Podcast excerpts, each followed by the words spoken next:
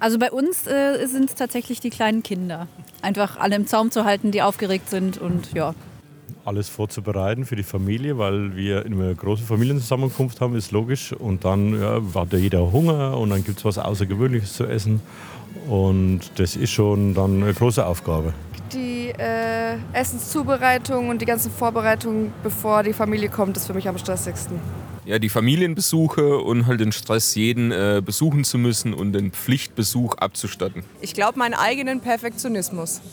Diese Probleme kennt auch Christiane Römisch. Sie arbeitet beim Familienbund der Katholiken als Bildungsreferentin.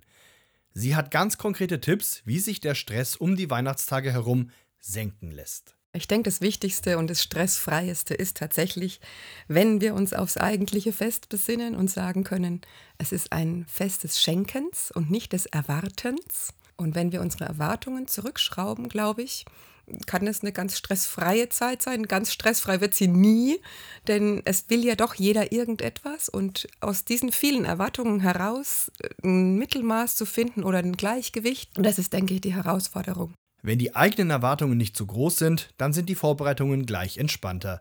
Was ist aber mit den Erwartungen der anderen? Zum Beispiel, wenn nicht nur die eigene, sondern auch die Familie des Partners zu Gast ist.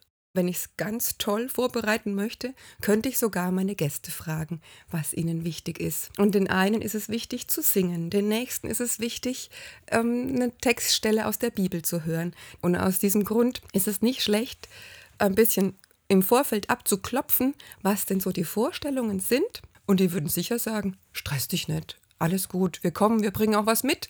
Eventuell ist es sogar ein Angebot oder auch eine Anfrage, die man stellen kann.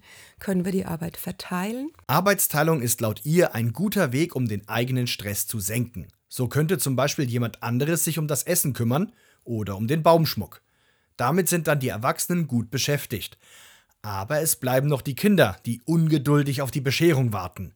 Christiane Römisch hat dafür auch eine Idee. Wir denken oftmals, wir müssten die Dinge perfektionieren und vergessen dabei, dass unsere Kinder ab Kindergartenalter jeden Tag locker 25 andere Kinder um sich herum haben und Ideen sammeln und haben und dann manchmal unsere übergestülpt bekommen, während wir denken, wir müssten alles machen und die Kids eigentlich super Ideen haben, nur nie gefragt werden.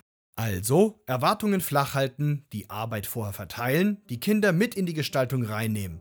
Und sollte der Stresspegel dann doch steigen? Durchatmen, schauen, wo stehen wir gerade, was haben wir schon, was brauchen wir tatsächlich? Und dann eins nach dem anderen. Manchmal ist es Aufschreiben, was hilft.